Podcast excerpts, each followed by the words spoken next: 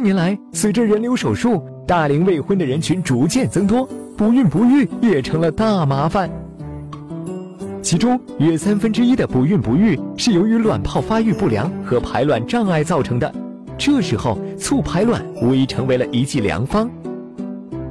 正常排卵周期的建立需要下丘脑、垂体、卵巢轴功能正常，就如同司令部的命令一级一级传达到前线一样。其中任何一个部位功能障碍都可能导致不排卵，从而引起无月经、月经稀发、宫血等，导致不孕。而促排卵就是来个先斩后奏。不经过上级的命令，先把卵细胞排出来再说。促排卵疗法最早只用于无排卵的患者，而现在为了获取更多卵子供胚胎移植，已被拓展到有正常排卵而因为其他原因不能正常受孕的妇女。你觉得通过促排卵可以随便生双胞胎吗？劝你还是不要想了，趁早打消这个念头吧。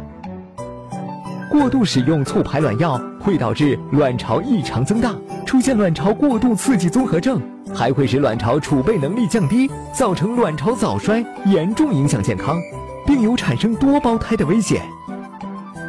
别以为多胞胎是什么好事儿，肚子就那么大，怎么挤得下这么多宝宝？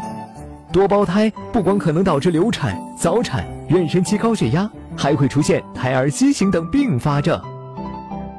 虽然促排卵药用于不孕症患者的助孕治疗已经获得了显著的效果，但是还是不能随意使用促排卵药，不该用药时绝不能滥用。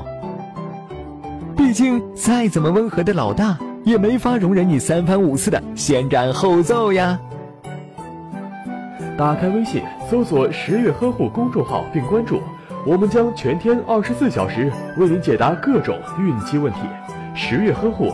期待与您下期见面。大家好，我是北京航天总医院妇产科的吴月琴大夫，很高兴今天在十月呵护平台和大家交流孕期的相关知识。那预祝大家孕期孕期平平安安，分娩出一个健康的宝宝。